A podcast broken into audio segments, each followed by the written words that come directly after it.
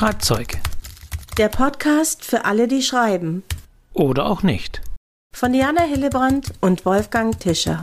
Und damit herzlich willkommen zu einer weiteren, einer neuen, und zwar der 22. Episode des Schreibzeug-Podcasts. Mein Name ist Wolfgang Tischer von literaturcafé.de und wie immer begrüße ich meine bezaubernde Mitpodcasterin Diana Hillebrand. Hallo Diana. Hallo lieber Wolfgang. Und da sind wir schon wieder. Ich sage ja eigentlich immer das Gleiche und so sage ich es auch diesmal. Wie schön, dass wir hier wieder zusammengekommen sind, lieber Wolfgang. Alle 14 Tage, sonntags 0 Uhr geht eine neue Folge online. Wie gesagt, dies ist mittlerweile die 22. Nicht nur Jubiläum, sondern bald, glaube ich, haben wir auch ein Jahr Podcast-Jubiläum irgendwann. Auf jeden Fall schön, dass ihr alle wieder dabei seid, dass ihr zuhört. Die letzte Folge war ja etwas länger. Die Pitch-Werkstatt war eine ganz besondere Folge. Gab auch tolle Rückmeldungen von euch da draußen. Also Vielen, vielen Dank. Vor allen Dingen hat sich niemand beschwert, dass sie so lang war. Wir haben ja über anderthalb Stunden jeden einzelnen Pitch, der uns zugesandt wurde, besprochen. Es hat ganz viel Spaß gemacht. Ja, wir haben wirklich unsere Gedanken dazu erzählt und auch sehr viel Humor dabei gezeigt. Es war auch nicht alles so ernst zu nehmen. Und ja, mir hat es ganz, ganz viel Spaß gemacht. Und das waren auch die Rückmeldungen. Also viele haben gesagt, dass sie gerade aus diesem ganz differenzierten Rückmeldungen ganz viel rausgezogen haben. Also das mit dieser Werkstatt, das werden wir immer mal wieder machen, wenn sich das anbietet. Und dann werden wir euch wieder auffordern, irgendwas zu schreiben. Und dann werden wir darüber sprechen. Das haben wir uns schon vorgenommen. Und ich weiß nicht, wer es war, aber jemand hat gesagt, gesagt, nach der Folge hat er sich wirklich beim, zum ersten Mal geärgert über unseren Podcast. Und zwar, dass er uns keinen Pitch eingeschickt hat. Ja, das war der Dirk. Ich glaube, das ist ein ganz treuer Zuhörer von uns, weil von dem haben wir schon öfter mal eine Rückmeldung gekriegt. Deswegen an der Stelle mal ganz liebe Grüße an den Dirk. Wir freuen uns, dass du so gerne zuhörst und bei der nächsten Schreibaufgabe bist du dann wieder dabei. Und es geht um die unterschiedlichsten Themen. Das sage ich auch immer wieder. Wir haben von Buchmessen, von Pitch und Exposé natürlich sehr ausführlich, Klappentexte, Lesungen durchführen. Wie fange ich eine Geschichte an zu schreiben? Wie entwickle ich Figuren? Was muss ich beim Buchcover beachten? Also wir haben schon sehr viele Themen. Wir haben in der 20. Folge natürlich so ein fundamentales Thema gemacht, nämlich wie finde ich einen Verlag? Mhm. Und wir haben gesagt, wir müssen noch eine weitere fundamentale Folge, Themenfolge machen, mhm. weil das immer wieder angesprochen wird. Und das ist heute und diesmal das Thema Self-Publishing. Genau, das ist nämlich der andere Weg, wenn man keinen Verlag findet oder vielleicht gar keinen Verlag sucht weil man ganz eigene Vorstellungen von seinen Büchern hat, sich da wirklich auch komplett selbst drum kümmern möchte, dann ist das Self-Publishing ein guter Weg, der aber, das muss man auch sagen, mit sehr viel Arbeit verbunden ist. Wir werden das heute mal beleuchten. Also wir werden jetzt natürlich nicht konkret sagen, was müsst ihr machen oder welche Dienstleister gibt es. Das werden wir ein bisschen streifen, natürlich. Da kommen wir nicht drum rum. Aber es soll auch hier wieder unsere allgemeine Betrachtung natürlich über das Thema sein. Denn so kann ich ja mal einsteigen, so habe ich es schon bei der Verlagssuche gemacht. Wir haben ja nicht unbedingt, ich meine, wir sind ein bisschen auch der realistische Podcast. Wir haben ja nicht gejubelt und haben gesagt, so kommt ihr zu einem Verlag. Es gibt so einen Beitrag, den ich dann gemacht habe, Literaturcafé, der hat so ein bisschen die Überschrift, aber das Credo auch unserer Folge 20 war natürlich, es ist nicht so einfach und es ist ein Prozess, der Jahre dauern kann. Man muss da Verbindungen aufbauen, man muss Reputation aufbauen und, und, und. Ja, aber Wolfgang, das muss ich an der Stelle auch mal sagen, weil das kam teilweise so ein bisschen rüber, dass allein diese Beziehungen reichen. Das ist nicht der Fall. Ne, das ist vielleicht mal ein Türöffner, dass man jemanden kennt, aber letztendlich zählt schon das Manuskript. Also die gucken sich das ja an und auch etablierte Autorinnen, Autoren wie ich müssen immer wieder in diese Runde und es wird immer wieder wieder neu entschieden, passt das Buch zum Programm, ist es gut geschrieben, gefällt uns das, wird es den Lesern gefallen. Das hat schon auch was mit den Büchern zu tun. Also es reicht jetzt nicht zu sagen, ich kenne einen Verleger oder ich kenne eine Lektorin und dann wird es schon, sondern das Buch an sich, das muss wirklich überzeugen. Das muss man an der Stelle wirklich nochmal sagen. Das wäre natürlich der andere Tipp zu sagen. Selbstverständlich findest du super schnell einen Verlag, wenn du einfach ein gutes, tolles Buch schreibst oder einen Text schreibst, um den sich die Verlage reißen. Mhm, Eben, das gibt's ja auch, ja. Es gibt ja wirklich Bücher, die so einschlagen, auch wo dann Auktionen, das ist, wenn sozusagen mehrere Verlage auf einen Titel bieten und alle wollen es eigentlich verlegen und wollen es machen. Das ist wirklich der Sechser für einen Autor, für eine Autorin, wenn das stattfindet. Die wollen ja tolle Bücher machen und die begeistern sich ja für Literatur. Also von daher, das ist ja das, was wirklich ganz, ganz wichtig ist. Nun kam aber exakt heute zu diesem Beitrag im Literaturcafé der Kommentar und der ist für mich auch ein bisschen bezeichnend, wo ich sage, hm, da heißt es abschließend, das ist ein bisschen längerer Kommentar, abschließend heißt es dann, ich denke, Self-Publishing ist der bessere Weg. Ich versuche es mal auf diesem Weg. So, Zitat eines Kommentars. Ja, das höre ich schon auch immer wieder von Leuten, die es bei paar, manchmal auch sehr wenigen Verlagen versuchen oder Agenturen und abgelehnt werden. Und ich sage dann immer, nehmt euch ein bisschen mehr Zeit. Das dauert. Das gehört einfach dazu. Diese, ich glaube, der Michael Ender hat schon gesagt, wer veröffentlichen will, braucht viel Porto. Also früher ging das ja nicht online. Ne? Da hat man das alles noch mit der Post geschickt. Und also ich glaube, es dauert einfach, bis man den Verlag und den Programmplatz gefunden hat, wo man hinpasst. Und das dauert Monate. Das geht nicht innerhalb von zwei Wochen. Und ich habe manchmal das Gefühl, die Geduld verlässt die Leute und dann sagen sie, na gut, dann mache ich es halt im Self-Publishing. Dann sind diese Leute aber auch unterwegs in Self-Publishing-Foren bei Facebook oder wo immer es die auch gibt. Und da hören sie natürlich von erfolgreichen Self-Publishern, die sagen, auf jeden Fall, Self-Publishing ist der bessere Weg. Du kannst selber entscheiden, du kannst selbst dein Cover gestalten. Niemand redet dir rein und niemand sagt, das musst du so machen, das musst du so machen. Wir haben ja immer gesagt, der Titel, Cover, das sind alles Verlagsentscheidungen. Aber da kannst du jetzt selbst entscheiden. Und das ähm, werde ich mir nie mehr nehmen lassen. Ich bin so froh, seitdem ich Self-Publishing gemacht habe. Das ist einfach so mein Weg und ich kann es nur jedem empfehlen. Und dann denkt man, ja, natürlich. Also, warum? du kannst und du musst. Du musst ja. es dann auch alles selbst entscheiden. Du musst es alles selbst machen. Und ich kenne ein paar Autoren, die machen das ganz großartig.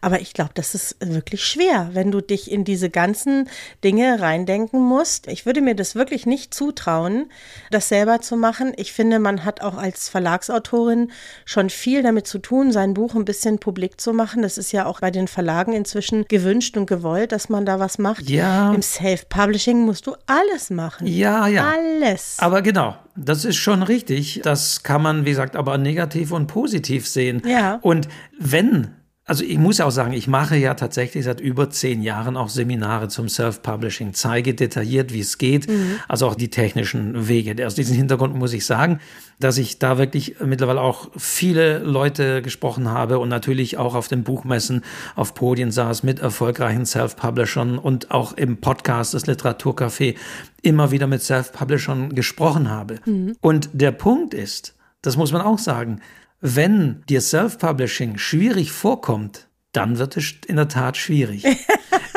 Ich kenne nämlich Self-Publisher, die lieben das. Mhm. Die organisieren mhm. sich selbst ihre Fans. Die verstehen es über die Social-Media-Kanäle, ihre Leserinnen und Leser so bei Laune zu halten. Die mhm. wissen ganz genau, die analysieren auch ganz genau das Verhalten ihrer Fans.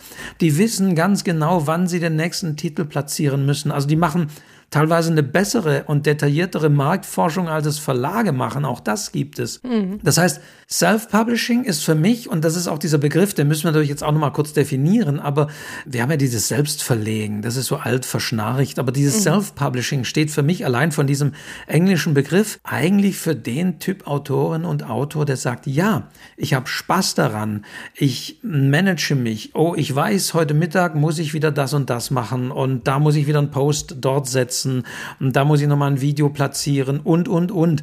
Also die haben Spaß daran und die können dieses Instrumentarium bespielen. Ja, genau. Und so muss es sein. Ja. Es muss quasi diese Selbstverständlichkeit sein. Ich glaube, wenn Leute sagen, ja, Jetzt mache ich mal Self-Publishing.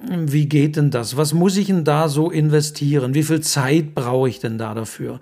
Und ich glaube, Leute, die diese Frage schon stellen, das ist schon schlecht. Ist für Self-Publishing nicht so optimal. Ja, und wenn sie auch nicht bei Instagram, nicht bei Facebook irgendwie vernetzt sind, ich glaube, das sind eben auch schon Leute, die sehr gut vernetzt sind. Mir hat auch schon eine Verlagslektorin mal gesagt, es gibt Self-Publisher, die machen das besser als Verlage. Ja, die konzentrieren sich auf eine Sache, auf das eigene Marketing, auf die eigenen Bücher und bringen da alles rein und bringen auch ihre Persönlichkeit rein und das kann richtig gut sein. Aber da musst du natürlich auch ein bisschen vernetzt sein. Und wenn es dann Leute sind, die sagen, aber ich mag das alles nicht, ich mag kein Social Media machen, dann ist es bestimmt ganz schön schwer, weil Self-Publishing-Bücher landen ja, verbessere mich, wenn du was anderes weißt, immer noch nicht so einfach in den Buchhandlungen. Vielleicht bei Buchhändlern, die sie kennen, aber nicht in der Regel stehen die da nicht so rum. Das ist die erste Hürde natürlich. Also, mhm. wobei, Diana, ich würde vielleicht noch mal kurz zurückschrauben, wenn wir von Self-Publishing sprechen, weil wir müssen ein bisschen da diese Theorie machen und eigentlich ein bisschen zunächst mal ein bisschen definieren. Was ist denn Self-Publishing überhaupt. Mhm. Ich glaube, das mhm. sollten wir nochmal festhalten. Ja. Und ich selbst bin ja gelernter Buchhändler und ich sage auch immer wieder, tatsächlich mein erster Autorenkontakt neben Lesungen und so weiter waren natürlich seinerzeit auch die Leute, die lange bevor es Self-Publishing gab, noch weit vor dem Jahr 2000 in die Buchhandlung kamen und gesagt haben, oh, ich habe selber ein Buch geschrieben, wollen Sie es nicht in Ihre Regale stellen und wollen Sie es nicht verkaufen? Und nein, man wollte es nicht. Und das hat sich zwar ein bisschen gewandelt, aber dennoch, klar, die Buchhandlungen sind voll mit Büchern. Wir haben, man redet mal von 80 oder 70 oder 90.000 Verlagsveröffentlichungen im Jahr an Büchern. Mhm. Zahl schwankt immer. Aber ich meine, die Buchhandlungen können sich ihre Lager und Regale mehrfach vollstellen mit dem, was schon von Verlagen kommt. Ja. Und die Verlage preisen die Sachen natürlich an, schicken ihre Verlagsvertreter vor, sagen wir inserieren da an der FAZ und in der Zeit, wir machen die und die Werbung. Und ja, die wissen da, das besser einzuschätzen. Bei Self-Publishern ist es schwierig. Und ja, man wird halt nicht in den Buchregalen stehen. Mhm. Das wird man auch nicht unbedingt bei einem Verlag, schon gar nicht bei kleineren Verlagen. Aber es ist dennoch der Punkt, man ist als Self-Publisher nicht unbedingt automatisch in den Buchhandlungen, geschweige denn steht da im Regal. Ja, wobei ich so ein bisschen das Gefühl habe, ein bisschen wandelt sich das auch. Ich habe ein bisschen das Gefühl, dass die Buchhändler auch etwas offener werden. Ich glaube, es werden eben auch Bücher bestellt. Ja? Self-Publishing-Bücher können ja über die Buchhandlungen bestellt werden, über die ISBN-Nummer. Ich glaube, das passiert und vielleicht ändert sich auch gerade so ein bisschen was in der Wahrnehmung. Könnte ich mir vorstellen. Ja, das wird seit Jahren. Ich saß immer auf diesen Panels. Ich saß schon mit Buchhändlerinnen, die mit von erfolgreichen Beispielen erzählt haben. Ich saß mit Self-Publisherinnen, die erfolgreich mit einer Buchhandlung zusammenarbeiten. Es gibt auch Buchhandlungen, die ausschließlich Self-Publishing-Titel führen. Ach, tatsächlich. Klammer auf, wo Self-Publisher zum Teil aber auch dafür zahlen müssen, dass mhm. sie dann in diesen Buchhandlungen mhm. stehen. Okay. Mhm. Man kann sich auch über gewisse Dienstleister Regalplatz einkaufen in einer Buchhandlung. Auch das mittlerweile ist möglich. Mhm, mh. Also ja, das geht zwar, aber es ist schwierig, es ist steinig, es funktioniert lokal. Mhm. Sicherlich besser, vielleicht auch wenn man einen lokalen Titel geschrieben hat, ein regionales Kochbuch oder einen regionalen Krimi im Self-Publishing, da sind die Anknüpfungspunkte vielleicht da. Da ist es auch einfacher, zum Beispiel regionale Medien so es noch Regionalausgaben der Zeitung gibt, zu begeistern und so weiter. Da kann es funktionieren, aber in der Breite ist es nach wie vor schwierig. Ja. Das würde ich auch so sehen. Das würde ich auch so sehen. Das heißt, den Erfolg als Self-Publisher muss man sich sicherlich über andere Kanäle aufbauen. Mhm. Und was natürlich auch ganz wichtig ist, das muss man all denen sagen, die sagen, naja, dann versuche ich es halt mit Self-Publishing. Ich denke, Erfolg im Self-Publishing hat man definitiv mit den Genre-Titeln, die die Leute gerne lesen. Mhm. Krimi, Science Fiction, Fantasy, Liebesromane, erotische Literatur. Das ist der Bereich, in dem Self-Publishing funktioniert. Man muss nur bei Amazon mal in die top verkauften Titel gehen. Da findet man Genre. Das heißt, die Lyrikerin, oder diejenige, die ihre ja, autobiografische Erzählung und Lebenserfahrung aufgeschrieben hat oder jemand, der so einen literarischeren Titel schreibt der wird nicht sichtbar im Self-Publishing. Der wird nicht gelesen werden. Da muss ich gleich mal einhaken, weil es nämlich durchaus auch Leute gibt, die sagen, wir suchen gar nicht das große Publikum. Wir wollen dieses Buch machen für einen kleinen Kreis von Leuten, die wir kennen. Manchmal ist es nur die eigene Familie und da ist Self-Publishing ja auch ein Weg, weil so ein Buch würde man beim Verlag auch nicht unterbringen. Und dann machst du es selber über Self-Publishing und hast so dann das Buch, so wie du dir das vorstellst. Kann ja auch ein Weg sein. Nicht alle wollen ja diese ganz große Bühne für ihre Bücher haben. Gerade wenn es um so autobiografische Sachen gibt, die man manchmal auch einfach nur bewahren möchte, ne? für die Nachwelt, für die Nachkommen, dass sie das eben nachlesen können. Und das ist wiederum das Schöne, dass man auch ohne da großartig Geld zu bezahlen, das ist wichtig, über entsprechende Dienstleister eben bestellbar ist. Also mhm. zumindest das ist ja schon mal ein großer Schritt, dass die Buchhändlerin nachschauen kann, ob es diesen Titel gibt. Deswegen ist es auch wichtig, den richtigen Dienstleister zu nehmen, der beispielsweise auch über die Kataloge, also die digitalen Kataloge der Buchgroßhändler recherchierbar ist. Mhm. Also ich weiß, das Verzeichnis lieferbarer Bücher macht da mal groß Werbung, da müsst ihr verzeichnet sein und dann findet man euch. Die Buchhandlungen bestellen aber viel lieber über ihre Großhändler, weil das für die effektiver ist von der Rechnungsstellung, von der Belieferung und von der Schnelligkeit und all diesem wesentlich effektiver. Mhm. Und da platziert zu sein, ist wichtig. Deswegen sollte man da den richtigen Dienstleister suchen, der diese Anwendung Anbindung, zumindest diese ja, Belieferung des Buchhandels ermöglicht und es bestellbar macht, dass eben jemand aus der Bekanntschaft und Verwandtschaft in eine x-beliebige Buchhandlung gehen kann und sagen kann, den und den Titel hätte ich gern. Den werden die dann nicht vorrätig haben, aber er ist bestellbar. Du weißt ja, früher hat man einen Verlag gegründet. Ich kann mich noch erinnern, bevor Self-Publishing kam, waren Leute dabei, die gesagt haben, ich habe keinen Verlag gefunden, jetzt habe ich einfach selber eingegründet. Und dann haben die einen Verlag gegründet, was gar nicht so schwer ist, und haben diese Bücher daraus gebracht. Im Grunde war das die Vorstufe oder eben auch eine Art von Self-Publishing. Es war bis zum Jahre 2012, das muss man einfach so sagen, unglaublich aufwendig, ganz klar. Ja. Weil es gab nur Buchhandlungen. Es gab mhm. zwar schon seit geraumer Zeit auch Online-Buchhandlungen, mhm. aber um dort gelistet zu sein, musste ich irgendwie über die Buchhandlung gehen oder musste ich dort auf mich aufmerksam machen. Ja. Auch Social Media, selbst Facebook und so war noch in den Anfängen. Also das war unglaublich schwierig. Eine Verlagsgründung war es mhm. dann vielleicht, um ein bisschen zu sagen, ja, ich habe bei einem Verlag veröffentlicht muss ich ja keinem sagen, dass mein eigener ist, aber wirklich so in der Art. Der Hillebrand Verlag, ähm, weißt du? Ja, ja. Also das muss man, sagen, das war der Weg ja. bis 2012 oder was, 11 oder 12, ich muss gucken. Aber ja, mhm. und dann kam, und das sage ich auch immer wieder, dann kam Amazon. Mhm. Man kann über Amazon sagen, was man will, aber so wie Self-Publishing heute populär ist und wie Self-Publishing tatsächlich für gewisse Autorinnen und Autoren ein gleichberechtigter, für einige sogar der bessere Weg zum Verlag ist, das ist letztendlich im Kern Amazon zu verdanken. Mhm. Obwohl es zum Beispiel den Print-on-Demand-Dienstleister BOD, der heute noch ein wichtiger Akteur ist, seit 1996 zwar existiert und auch die haben immer wieder versucht, Titel rauszuheben und sagen, nein, das ist nicht nur alles. Da gibt's Perlen, da gibt's gute Dinge. Mit Vito von Eichborn haben sie als Herausgeber das damals versucht, so einen großen Namen auch zu haben. Hier, guck mal, der hat hier in unserem Programm die Perlen ausgesucht.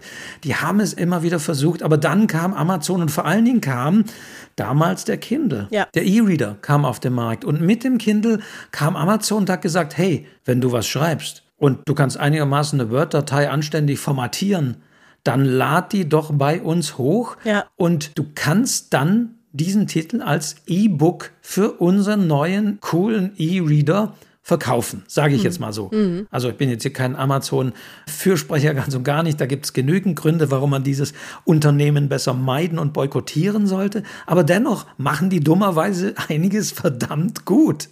Und das war schlichtweg damals den E-Reader, das Kindle-Gerät auf den Markt zu bringen, weil es unter anderem ja auch die Konkurrenz des Tolino, der Tolino-Plattform, der, der deutschen Buchhandelsketten so gab's ein bisschen. Noch gar nicht, ne? Die gab's die? die gab's genau, nein, gab es überhaupt noch nicht. Mhm. Die, die kamen dann später, weil die gesagt ja. haben, wir brauchen da was dagegen. Also ich meine, Thalia hatte damals Oyo und wie die Geräte hießen, hatte es auch, so wie BOD davor das versucht hat, mhm. haben die auch schon versucht, E-Reader mhm. zu etablieren. Aber es hat nicht so richtig gezündet. Aber dann kam dieser große amerikanische Konzern und hat mehr oder weniger gesagt, wir machen alle platt mhm. mit dem Kindle. Ja. Und die Verlage machen wir auch platt. Ja, ich glaube auch, dass der meiste Verkauf von Self-Publishing-Titeln nach wie vor über Amazon läuft. Ich glaube, das ist immer noch der größte Anteil. Tatsächlich ist das so. Man mhm. muss nur mal bei den anderen Plattformen schauen. Aus ganz anderen Gründen ist es so, dass die natürlich noch ein bisschen enger mit den Verlagen verzahnt sind. Mhm. Und das Herausstellen dieser Self-Publishing-Titel, das ist bei Amazon natürlich weitaus stärker. Weil ich habe gesagt, wir machen die platt. Das ist ja ein Zitat von Jeff Bezos, der ja gesagt hat, wir werden die Verlage wie Gazellen vor uns herjagen. Lasst uns die Löwen sein.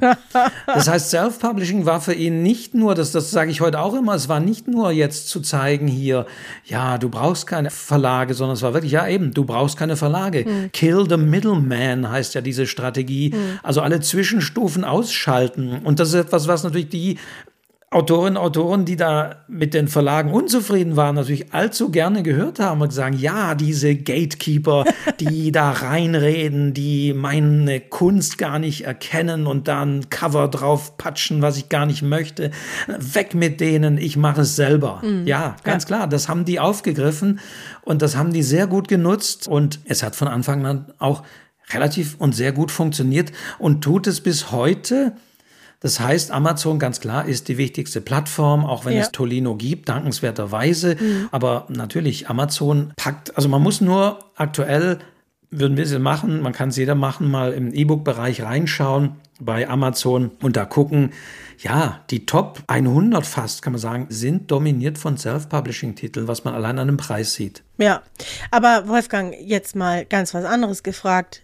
Was macht denn für dich einen guten Self-Publishing-Titel aus? Der Unterschied ist gar nicht so groß zum Verlagstitel. Mhm. Also er muss einfach den Leserinnen und Lesern gefallen. Er muss die Zielgruppe, wie wir es ja immer hier wieder sagen, begeistern. Wenn er die Zielgruppe begeistert, dann wird die Zielgruppe das weiterempfehlen, dann wird die Zielgruppe begeistert das nächste Buch dieses Self-Publishers kaufen.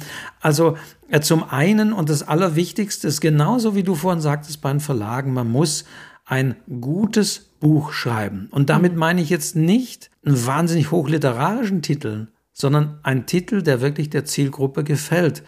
Und da nach wie vor viel auf dem E-Book-Bereich passiert und es nicht darum geht, dass Bücher in Regalen stehen, ist eben das Genre wie ich schon gesagt habe, das Ausschlaggebende. Mhm. Das heißt, ein erfolgreicher und guter Self-Publisher muss nicht ein Top 100 sein, aber wird natürlich überwiegend in diesem Genrebereich stehen. Alles andere hat keine Sichtbarkeit und wird das nicht erreichen. Yeah. Wer auf dem E-Reader liest, der futtert quasi die Texte weg, der möchte immer mehr Stoff, immer mehr, immer mehr, immer mehr. Das wird danach gelöscht, das ist auch vollkommen egal. Und das ist überwiegend, das ist Genre, möglichst dick, möglichst umfangreich. Ja, wobei das ja nicht nur alles E-Books sind, sondern durchaus auch viele gedruckte Titel. Und da finde ich persönlich wichtig, wenn man das macht, dann müssen die einfach mithalten mit den anderen. Also es gibt ja einfach wahnsinnig viele Bücher und auch wahnsinnig viele optisch sehr ansprechende Bücher, die wirklich einem ins Auge fallen, die einem gefallen, die eine Wertigkeit ausstrahlen. Und ich finde, ein Self-Publishing-Titel muss man daneben legen können und der muss der darf eigentlich nicht auffallen. Der muss da einfach mitlaufen können. Ich weiß nicht, wie es dir geht, aber manchmal erkenne ich Self-Publishing-Titel am Cover. Und das ist, glaube ich, das ist schon ein erster Fehler, den man nicht machen sollte. Ich könnte es auch nicht. Ich könnte kein Cover gestalten. Aber es gibt inzwischen ja genug Anbieter, die einem da helfen können. Genau da setzt wiederum auch die Professionalisierung der Self-Publisher ein, die das auch für sich erkennen. Mhm. Und es gibt gute Cover-Designer, die mittlerweile auch sich auf Self-Publisher spezialisiert haben. Die gestalten eben Cover, die von einem Verlagscover nicht zu unterscheiden sind.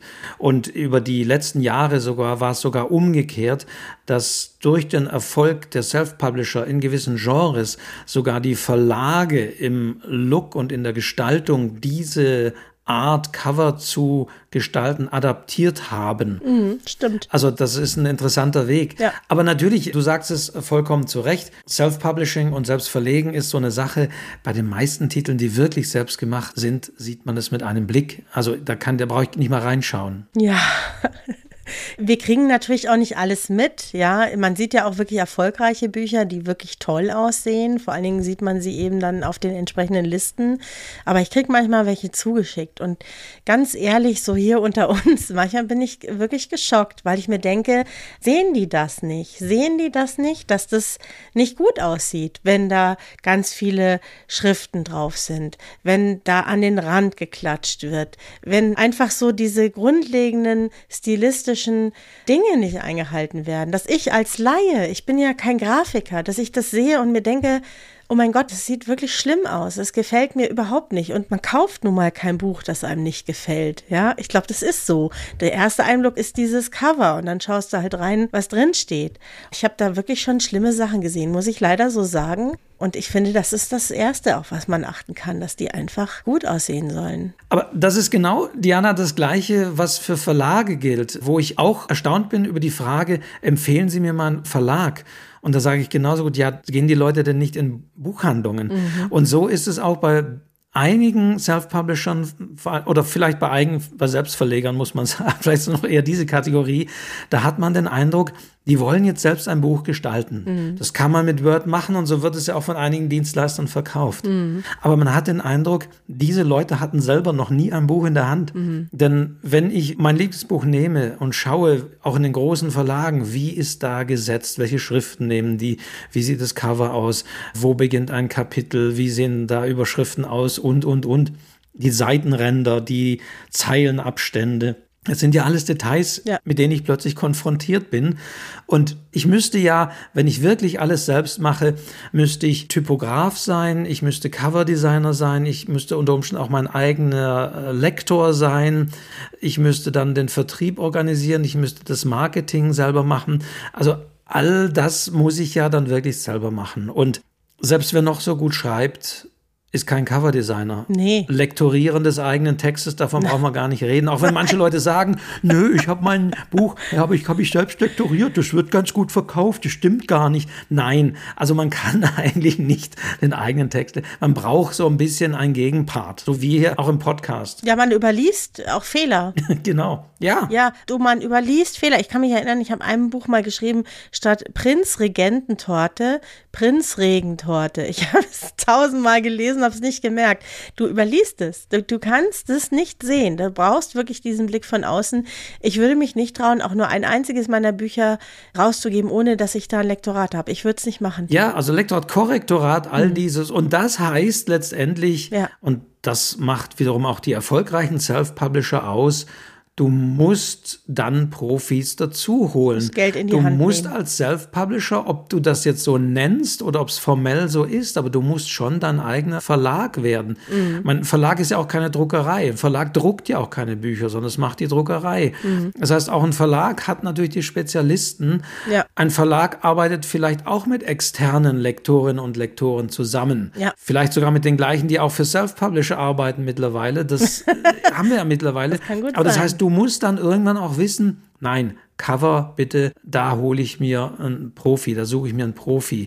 Ich muss ein bisschen Geld in die Hand nehmen für ein gutes Lektorat und so weiter und so weiter. Das heißt, ich muss sehr viel selbst machen, mhm. aber ich werde nicht alles selbst machen können in einer Qualität, die eben ja nicht mit Verlagstiteln unbedingt konkurriert, aber die mit anderen Self-Publishing-Titeln äh, konkurriert. Ja, und was ich auch oft sehe, sind so selbstgemalte Bilder, teilweise auch von den Kindern, die ich an sich, weißt du, jeder hat ja so eine emotionale Bindung zu Bildern, die vielleicht die Kinder gemacht haben oder wo man jemanden kennt oder und dann findet man das schön, weil das einem ans Herz geht. Ja. Du bist aber nicht neutral. Wenn du das jetzt auf ein Buch gibst, dann sehen die Leser eben nicht mit dem gleichen Herzen dieses Bild, sondern sie sehen ein Bild, das ein Kind gemalt hat, das halt nicht auf dem Cover gehört. Ich zitiere da ja auch immer wieder gern Harald Schmidt, der mir gesagt hat, ich kann nicht schreiben, meine Schwester kann nicht malen, wir machen jetzt zusammen ein Kinderbuch. Also das ist ja, ja, ja, das ist na, da, in der Tat Bei das Harald Problem. Schmidt wird es funktionieren, Wolfgang. Ja, aber das ist natürlich in der Tat das Problem. Da kommt noch eine Freundin und sagt, oh, ich habe Ja. ich hab jetzt deinen Roman, den du mir gegeben hast, ich bin so begeistert, Wahnsinn, Mhm. hab den jetzt gelesen und ich habe dir für dein Titelbild mal ein Aquarell gezeichnet. Ja, und weißt du, das kann man ja auf der einen Seite wirklich auch schön finden. Das ist ja auch ein tolles Geschenk, wenn einem jemand sowas sagt. Ja, das ist wie die Zeichnung, wenn die eigenen Kinder Ja. oder ein Bild zeichnen, Ja. wo jeder sagt, auf Gottes Willen. Aber ja, als Eltern findet man das nun mal super toll, dass das Kind Man ist da total befangen. Du kannst es einfach nicht wirklich richtig einordnen. Ne? Und das sieht man zum Beispiel auch oft. Und gerade so Zeichnungen, weißt du, da gibt es so tolle Illustratoren. Wenn du anfängst, dich mit denen zu messen, mit deinen drei Strichen, die du da vielleicht kannst, dann hast du einfach von vornherein verloren. Also, oder Fotos, ja, so eigene Fotos, ist genau dasselbe. Das fällt häufig so aus dem Rahmen irgendwie, dass ich mir denke, beziehungsweise da sind wir auch noch bei einem weiteren Thema, was Ja. man beim Self-Publishing bedenken muss, dass man ja auch rechtlich sofort Mhm. so ein paar so Dinge stolpern kann, die teuer werden können und weil du gesagt hast, Fotos, ich meine, wenn die Leute eigene schlechte Fotos nehmen, dann kann ihnen zumindest nicht der Fehler passieren, dass dann eine Abmahnung von einem Fotograf kommt, weil sie das, Das ungefragt verwendet haben. Das heißt, das ist auch wichtig, sich darüber Gedanken zu machen. Coverdesign eher beim Profi einzukaufen. Dann brauche ich aber auch Fotomotive vielleicht für ein Coverdesign, weil ein Covergrafiker heißt ja nur, er designt das Cover. Das heißt nicht, er macht die Fotos für das Cover. Da muss man vielleicht ein oder zwei oder mehr Fotos dazu kaufen von diesen Bilddatenbanken und dann wird so eine, wird das zusammen kollagiert, gestaltet. Ja, und das muss man alles im Blick haben. Wenn ich da irgendwo ein Foto nehme, womöglich aus dem Internet klaue, ja, das klappt nicht hin. Zitate darf ich auch nicht einfach so verwenden. Ich muss mir Gedanken machen, um Impressum zum Beispiel. Ein Buch braucht rein rechtlich ein Impressum. Ich sage immer, braucht eine Adresse, wo der Gerichtsvollzieher klingelt, um denjenigen dann rauszuziehen oder so. ladungsfähige Anschrift, ja. So heißt das genau. So heißt es, ich mache es ein bisschen bildlicher, so heißt es in Juristen, du bist ja quasi aus dem Fach ehemals. Genau, so heißt das die ladungsfähige Anschrift. Das heißt, E-Mail wird eigentlich nicht reichen, obwohl das viele Self-Publisher machen, aber ja. Und all diese Dinge muss man auch im Blick haben. Das heißt, man muss sich ein bisschen informieren, man muss sich umschauen. Auch da muss man Netzwerke spinnen zu, wie gesagt, vielleicht Coverdesignern oder ein Lektor, der vielleicht das mal ein bisschen günstiger macht, denn Gutes Lektorat kostet Geld. Da sind wir im vierstelligen Bereich, sage ich mal, für ist ein es. entsprechendes, umfangreiches Buch. Zwar niedrigen vierstelligen, aber ja, das, je nachdem. Und das muss man im Blick haben. Ja, an der Stelle sei mal genannt der Verband freier Lektorinnen und Lektoren, wo sich also auch regional suchbar Lektoren und Lektorinnen versammeln und ihre Dienste anbieten, die man dann eben auch entsprechend buchen kann, auch als freie Self-Publishing-Autorin oder Autor.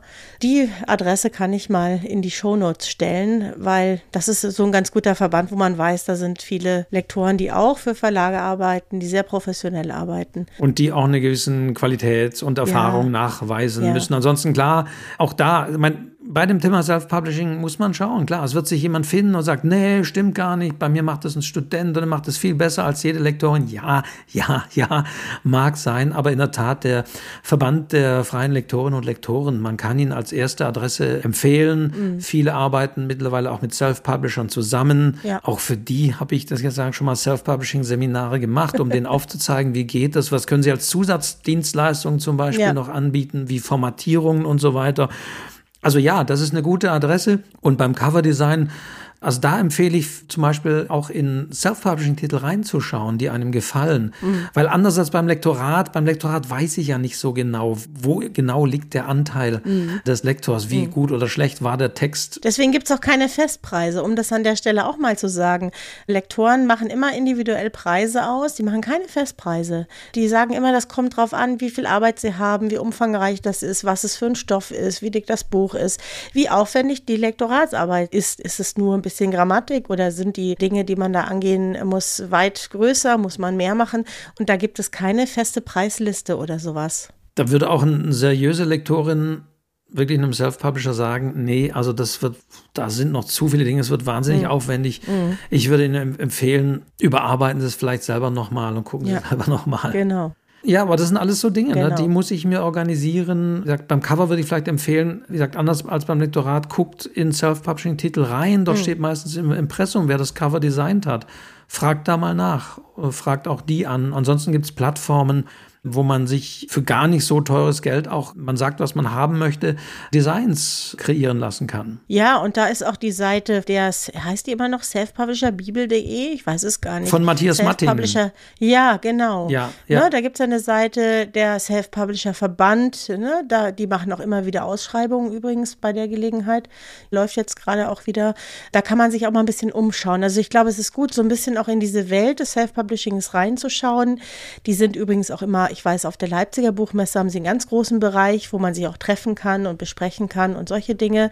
Also so ein bisschen reinschauen in diese ganzen Möglichkeiten und auch mit den Leuten reden, die das vielleicht schon eine Weile machen und auch erfolgreich machen, wie die da drangegangen sind. Und ganz wichtig, eben Self-Publishing ist nicht unbedingt Self-Publishing. Es gibt diese ultra professionellen Self-Publisher, wie ich schon gesagt habe, die Marktforschung machen, die ganz genau auswerten, dieses und jenes, die das wissen und die es seit Jahren, teilweise sind es auch die Namen, die seit Jahren wieder auftauchen, die da ganz anders rangehen. Also selbst wenn man auf die Self-Publisher-Bibel schaut, da, da schwirrt einem manchmal der Kopf von Analysen und Zahlen und sonst was.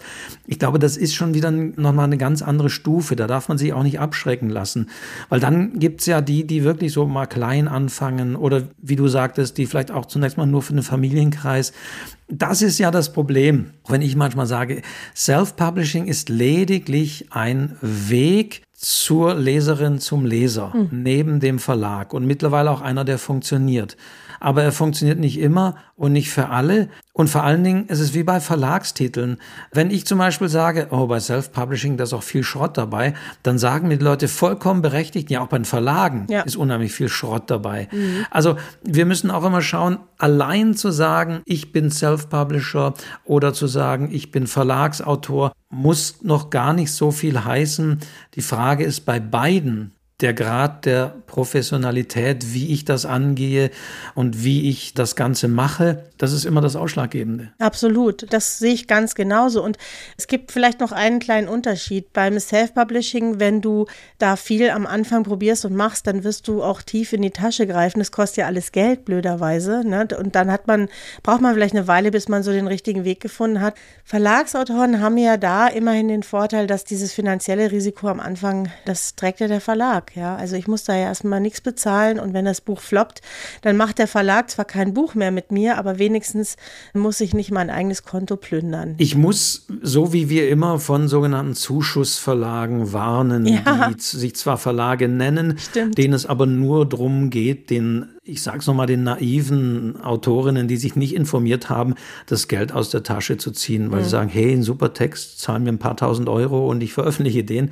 Genauso muss man natürlich auch als Self-Publisher aufpassen, dass man nicht zum eigenen Zuschussverlag sozusagen wird Ja. und sagt, ja, ich investiere hier mal zweieinhalbtausend Euro für ein Lektorat und dann nochmal 600 Euro für ein Cover.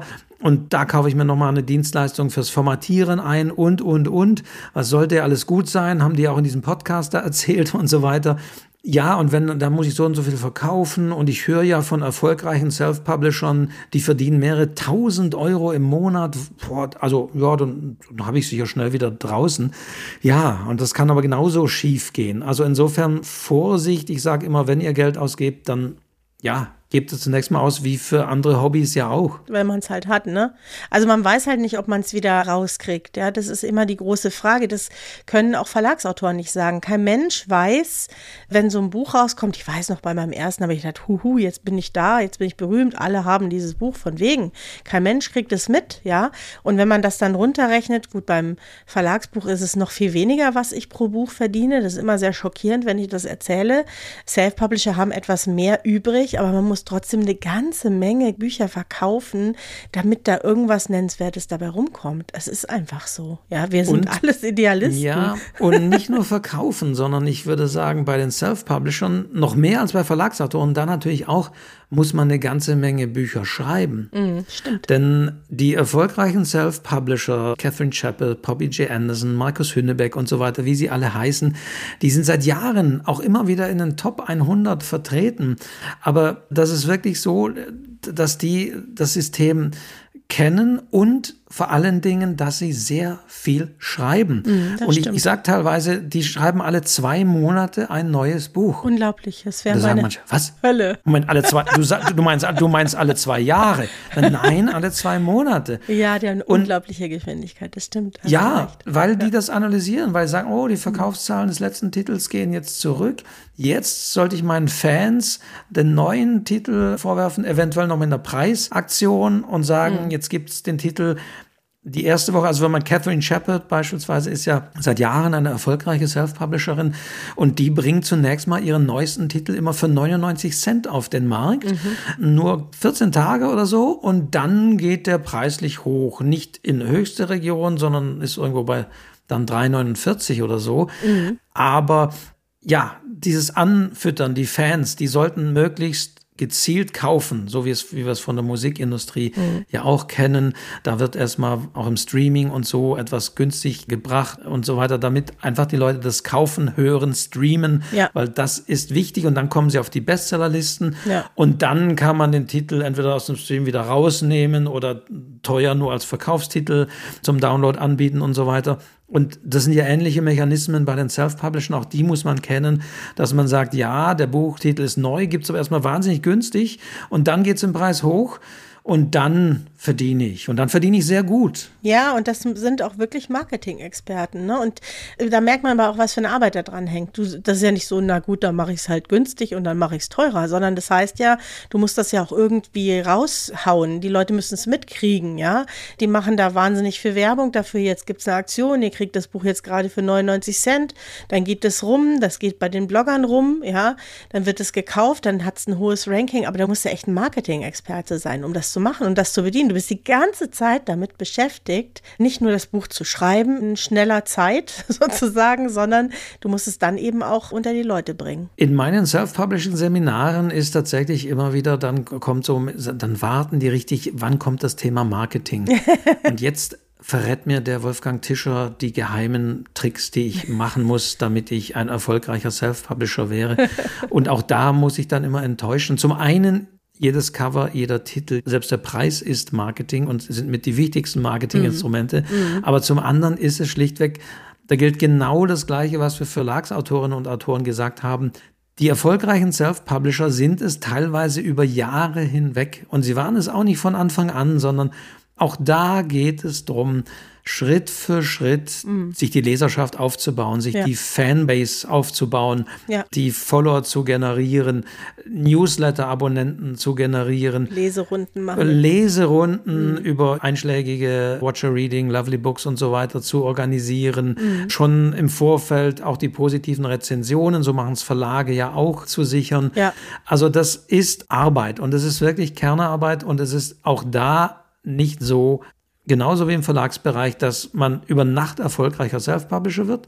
Es sind vielleicht eine Handvoll, denen gelingt es, aber die meisten haben das über Jahre auch sich aufgebaut und diesen Ruf erarbeitet. Das darf man nicht vergessen. Und das ist auch genauso wichtig. Und dann gibt es ja noch dieses Phänomen, dass dann, wenn Verlage auf solche Autoren aufmerksam werden, durchaus auch Self-Publisher einkaufen und sagen, wir würden dich gerne verlegen, wir würden das gerne bei uns im Verlag machen und dann machen die das ganz oft. Und ich weiß auch warum, ja, weil die dann froh sind, wenn sie auch mal ein paar Sachen weniger an der Backe haben, um die sie sich kümmern müssen, ne? Ja, zum einen das und zum anderen, weil sie einen viel größeren Markt erreichen. Ja. Ich meine, selbst erfolgreiche also da reden wir wirklich jetzt so von den Top Ten oder die, die, hm. die, die Handvoll ganz oben. Mhm. Die verdienen schon mehrere tausend Euro im Monat, mhm. wenn sie da sind. Mhm. Aber erstens muss man mal da hinkommen und zweitens muss man sich klar machen, obwohl Corona und so weiter, Buchhandlungen waren geschlossen in dieser Zeit, teilweise Lockdown, der Anteil des E-Books ist immer noch ja gut, im Schnitt so um die 10 Prozent rum oder so oder kämpft sich dahin. Mhm. Bei Unterhaltungstiteln ist es schon weitaus höher, das muss man auch sagen. Aber trotzdem, es ist eigentlich im ganzen Buchmarkt gesehen ein sehr geringer Teil. Also vielleicht erreiche ich da 20 Prozent der Leser und so weiter. Das heißt, wenn jetzt ein Verlag sagt, du bist erfolgreicher Self-Publisher, du hast dir deine Fanbasis aufgebaut, wir würden dein Buch auch noch drucken, wir würden es in die Infrastruktur der Buchhandlungen bringen. Dann machen es viele. Muss zwar nicht mal funktionieren, das heißt aber, ja, man erreicht die ganzen anderen 80 oder 70 Prozent des Buchmarktes dann über diese Pfade. Und deswegen ist das ein weiterer Grund, warum man zu einem Verlagsangebot nicht unbedingt Nein sagen sollte. Ja, und also das muss ich auch nochmal sagen, ich habe es auch in unserer Verlagsepisode gesagt, ich habe gar nicht so viel schlechte Erfahrungen mit Verlagen gemacht. Ich bin da auch immer mit einbezogen worden, mir ist gar nicht so viel aufgedrängt worden, was ich nicht wollte. Das ist ja immer so das, was so ein bisschen rumgeht, auch unter Self-Publishing-Autoren und Autorinnen es ist gar nicht immer so. Ne? Manche, glaube ich, sehen das so von außen und kriegen es gar nicht so richtig mit. Also ich kenne so viele auch tolle Lektoren in Verlagen, die dafür brennen und die tolle Bücher machen wollen. Also so schlimm ist es eigentlich gar nicht. Ne? Ja, klar, es gibt Leute, die schlechte Erfahrungen gemacht haben, klar. die in so einer zweiten Reihe beim Verlag waren, die auch erkennen mussten, man ist als Verlagsautor mal ein halbes Jahr vielleicht umjubelt und pressemäßig super betreut. Und dann kommt schon wieder das nächste Verlagsprogramm. Und also es geht auch wahnsinnig schnell, das Leben dort. Aber das ist bei Self-Publishing-Titeln auch nicht anders. Ja. Ne? Es ist einfach eine ganz schnelle Zeit. Ne? Das Buch ist da und dann ist es weg und dann brauchst du eigentlich das nächste. Also das ist ja was, was so in dieser, in unserer Zeit einfach auch so ist, dass die Sachen schnell kommen und aber auch schnell wieder weg sein können. Ja, genau. Und deswegen ist es auch wichtig, die Leute immer anzufüttern mit Neuem, auch im Self-Publishing und bei den erfolgreichen Self-Publishern, wie gesagt, alle zwei bis drei Monate, auch wenn manche Leute sagen, ja, das kann ja nichts Hochwertiges sein, aber andererseits, ganz ehrlich, in diesen Bereichen sei es Krimi, sei es sonst wie, sind auch Verlagsautorinnen und Autoren immer mehr angehalten, schneller was nachzuliefern. Ja, ja, eben. Und da muss halt jeder auch so sein Tempo finden. Es sind ja nicht alle so schnell, auch nicht im Self-Publishing. Und manche können das. Ich glaube, die können sich einfach auch so hinsetzen und das so runtertippen. Ich meine, Init Blyton hat auch ganz viel geschrieben. Ne? Wenn man das mal hochrechnen würde, würde man auch merken, dass das wirklich der Wahnsinn war, was die aufs Papier gebracht hat letztendlich. Und auch wenn die Leute es immer eher negativ verstehen, sage mhm. ich auch immer, selbst die Groschenromanautorinnen und Autoren, die schreiben in einer Woche so ein 64-seitiges Manuskript runter nach ganz ja. strengen Regeln. Das ist ja. super handwerklich. Ja. Und es ist, finde ich, immer näher da dran an diesem Handwerk. Also das meine ich jetzt gar nicht abfällig, sondern es verlangt auch von der Self-Publisherin, vom Self-Publisher eine unheimliche Disziplin, da dran zu bleiben auch vielleicht eine Disziplin, sich nicht in Facebook zu verlieren oder Instagram oder bei TikTok was zu den Roman zu tanzen oder was weiß ich.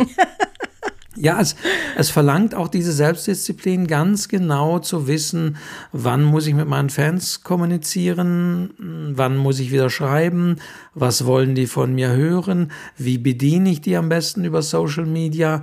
Und ich sage es mal, wenn ich die Frage höre, ja, wie viel Zeit muss ich denn investieren als Self-Published für Social Media? Oder wenn ich, was ich auch immer wieder höre, ja, aber ich habe doch gar nichts zu erzählen. Was soll ich denn überhaupt bei Instagram dauernd posten? Ich schreibe doch. Ja, wenn das die Fragestellungen sind, dann sage ich, äh, dann bist du vielleicht nicht unbedingt als Self-Publisher als Self-Publisher geeignet. Du musst ein bisschen dieses Gen haben. Ich glaube auch, ja. Du musst es einfach wollen oder gar nicht merken oder einfach auch ein bisschen äh, als Veranlagung haben, dass du sagst, ja, ich das freut mich. Ich muss nicht, oh, jetzt muss ich noch dieses auch noch in jenes noch machen. Also das gehört ein bisschen dazu und das kann auch stressig werden. Ich meine, es gab ja auch immer wieder äh, Fälle wirklich von wie soll man es nennen, Abstürzen von Self-Publishern, ja. die einfach so auch im Erfolgsrausch waren, aber auch in diesem Druck waren, immer was nachzuliefern und kein Verlag Stimmt. da an der Seite stand, der die auch mal abgefangen hat und gesagt hat, lass dir mal ein bisschen Zeit. Ja, mal langsam und kriegen wir schon hin, lass mal mhm. Zeit, jetzt setz mal aus und du siehst die Zahlen, wir tun und so. Mhm. Ja, den nicht bei der Hand hat, dass man in einen Druck reingerät, da was liefern zu müssen, ja. dass auch, diese Stories gibt es auch immer wieder, dass es auch so eine Art Burnout bei den erfolgreichen Self-Publishern gab, mhm. die dann wirklich nicht mehr konnten, mit diesem Druck da auch zu leben, immer was zu liefern, weil es die Geldeinnahmequelle ist, weil man mittlerweile sich auch ein Netzwerk aufgebaut hat, weil vielleicht auch, also auch die Fälle gibt es, weil der Mann die Arbeitsstelle gekündigt hat und sozusagen ja auch mit Marketing oder Management oder sonst wie eingestiegen mhm. ist, das zu vermarkten, mitzumachen. Aber wenn das Produkt ist, so das sind meine Self-Publishing-Titel, das bin ich und ich darf mir da auch nichts leisten und geschweige denn in irgendeinen Shitstorm zu kommen, noch mit irgendeiner blödsinnigen Sache und dann mhm. bin ich mhm. weg und dann mhm. war es das. Ne? Ja, man kann da ganz schön in so einen Strudel kommen. Ne? So ein bisschen hat man das ja auch als Verlagsautor oder Autorin, dass man aufpassen muss, dass man sich nicht verliert, ja, dass man sich auch die Zeit fürs Schreiben weiter irgendwie so ein bisschen frei hält. Ich meine, ich könnte mich manchmal auch ein bisschen rumspielen da die ganze Zeit im Internet, aber dann denke ich mir auch wieder, meine Bücher schreiben sich nicht von selbst und deswegen klinke ich mich dann auch immer wieder aus. Ich denke, da muss man eben auch wirklich als Self-Publisher noch ein bisschen mehr aufpassen, weil man noch mehr Zeit da verbringt und das einfach noch wichtiger ist. Ist ja klar. Und das ist einfach sozusagen der Unterschied. Und deswegen, ja, gibt es die professionellen Self-Publisher, die, die so ein bisschen was machen ähm, und die, die wirklich nur das für sich machen. Also diese Bandbreite ist sehr groß und das finde ich ist immer so ein Dilemma, wenn egal von welcher Seite Self-Publishing gleichgesetzt wird mit irgendeiner Art von ja, mit irgendeiner Art, kann ich ja. nur sagen, sozusagen. Self-Publishing ist so und so. Und das ist es eben nicht. Self-Publishing ist nur, eigentlich nur die Möglichkeit, ohne Verlag einen Titel auf dem Markt zu platzieren. So ist es. Sag ich mal so ganz allgemein. Ja. In welcher Form, mit welcher Qualität, mit welchem Erfolg und so weiter, das ist so bunt und so breit. Deswegen mag ich es immer nicht, wenn die Leute sagen, oh, Self-Publishing ist nichts für mich oder, ah ja, das ist ja ein Self-Publisher. Das sagt gar nichts aus. Es gibt Self-Publisher, die sind vielleicht professioneller in ihrer Marketingarbeit als manche Marketingabteilung eines kleinen Verlages oder so. Ja, das glaube ich sicher. Mhm. Also das darf man immer so nicht gleichsetzen. Ja, und ich finde, es darf auch, weißt du, Wolfgang, ich finde eh diesen Vergleich immer Verlagsautor und Selfer, ich finde, das darf nebeneinander bestehen. Es ist eine weitere Möglichkeit, auch die in unsere heutige Zeit passt. Es macht ein bisschen Konkurrenz, das hat noch nie geschadet. Auch Konkurrenz für Verlage, die müssen sich dann auch wieder ein bisschen mehr Mühe geben, sich vielleicht auch ein bisschen mehr um die Autoren kümmern, ja. Und das schadet nicht nicht. Ne? Das kann nebeneinander bestehen. Es gibt ja inzwischen auch viele Autoren, die machen beides. Die sagen, ich mache bestimmte Titel bei Verlagen, Hybridautoren nennen sie sich, glaube ich, und andere Sachen mache ich im Self-Publishing, weil ich finde dafür keinen Verlag. Das ist aber mein Herzensprojekt, ist mir wichtig, ist aber eine Nische, dafür finde ich keinen Verlag, das mache ich selber. Oder Titel, die vom Markt genommen werden, die dann Autoren im Self-Publishing selber wieder rausbringen, weil sie sagen, da gibt es eine Menge Leser, die freuen sich, wenn das Buch weiter lieferbar ist. Das sind ja die Möglichkeiten, Möglichkeiten, die man dann eben auch hat. Und ich finde wirklich, ist es überhaupt kein Problem, dass es nebeneinander bestehen kann. Und das ist ja auch wirklich das Schöne, dass man jetzt diese ja. Möglichkeiten hat. Es sind natürlich zunächst mal ja, ich weiß gar nicht, soll ich es jetzt als theoretisch? Nee, das sind ja schon praktische Möglichkeiten, die man hat. Aber man hat jetzt diese Möglichkeiten. Ja. Und das unterscheidet jetzt das Ganze doch sehr von dem, wie es noch vor 2010, sage ich mal, war, wo es wirklich schwer bis unmöglich war, tatsächlich selbst verlegtes irgendwie an Leserinnen und Leser zu bringen.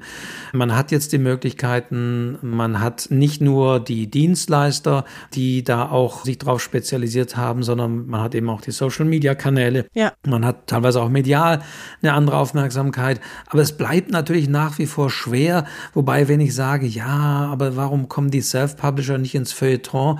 Da würde ich zunächst mal sagen, na ja, weil sie eher im Genrebereich unterwegs sind und, und Genre-Titel wie Krimi, Fantasy werden im Feuilleton auch nur am Rande eher besprochen. Das ist ein anderer Bereich. Da darf man, glaube ich, auch gar nicht so drauf schielen oder immer so sagen, oh, ja, die, das ist was anderes. Mhm. Also, aber man muss sich schon auch da im Klaren sein, Self-Publishing ist, finde ich, eine Haltung, die man als Autor und als Autorin haben muss. Ich glaube, das können wir, du hast ja auch schon mal gesagt, so zu, zusammenfassen. Ja, da will ich auch noch sagen, es gibt übrigens auch eine schöne Zeitschrift, nämlich der Self-Publisher aus dem Mustrin Verlag. Da gibt es ja die Federwelt, die es schon sehr lange gibt und seit ein paar Jahren gibt es auch den Self-Publisher. Wer sich da ein bisschen informieren möchte, ich glaube, die kommt viermal im Jahr und das ist sehr informativ, wenn man so ein bisschen in diese Richtung schauen möchte. Wobei man auch da sagen muss, es gab immer so die Federwelt, mhm. die eher so vielleicht auch schon damals so für die professionell oder professionelleren Autoren geschrieben hat und es gab dann den Self-Publisher. und mittlerweile muss ich sagen, und auch da zeigt es sich, das ist kein großer Unterschied, sind die sich teilweise auch in den Themen und all in diesem mhm. sehr ähnlich und ja. sind beide sehr professionell, sage ich mal. Absolut. Und man muss, um diese kleine Offenlegung natürlich auch noch zu machen oder vielleicht auch noch Werbung in eigener Sache sagen, der Self-Publisher wird ja mittlerweile in Verbindung auch mit dem Self-Publisher-Verband mhm. herausgegeben. Mhm. Und der wiederum macht auch in diesem Jahr wieder den Self-Publishing-Wettbewerb. Das sind natürlich immer äh, gute Möglichkeiten, auch ein bisschen zu zeigen, was geht da, auch wenn das natürlich nicht den Stellenwert eines deutschen Buchpreises hat. Aber es sind trotzdem auch da für Self-Publisher wichtige Dinge, wie man sich vielleicht eine Reputation erarbeiten kann, wie wir es Verlage ja auch gesagt haben. Und da Liebe Diana, sind wir ja in ja, diesem Jahr auch mit in der Jury wir sind bei in der diesem Jury. Preis. Wir sind in der Jury-Kategorie Kurzgeschichte. Genau. Ja, finde ich toll.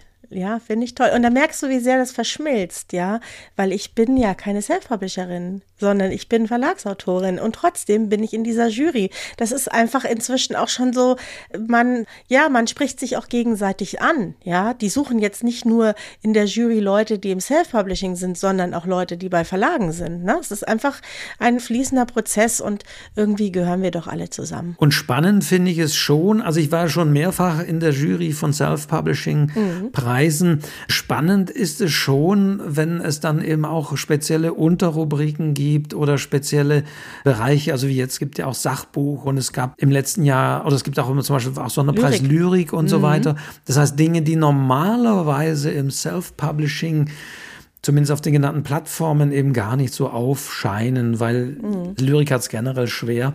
Aber es ist schön, wenn dann solche Wettbewerbe auch zeigen, was es in diesen Bereichen gibt. Und ich weiß noch, im letzten Preis, da hat dann eben ein Kinderbuch tatsächlich gewonnen, weil das war das Beste, das Schönste, das war einfach klasse. Also das finde ich wiederum das Tolle, dass man durch solche Preise und Wettbewerbe auch Perlen im Self-Publishing entdecken kann, jenseits dieser das alles immer dominierende Genre-Titel, die Krimis, die Psychothriller ja. und diese Dinge. Also fassen wir zusammen, wie gut, dass es so etwas wie Self-Publishing gibt.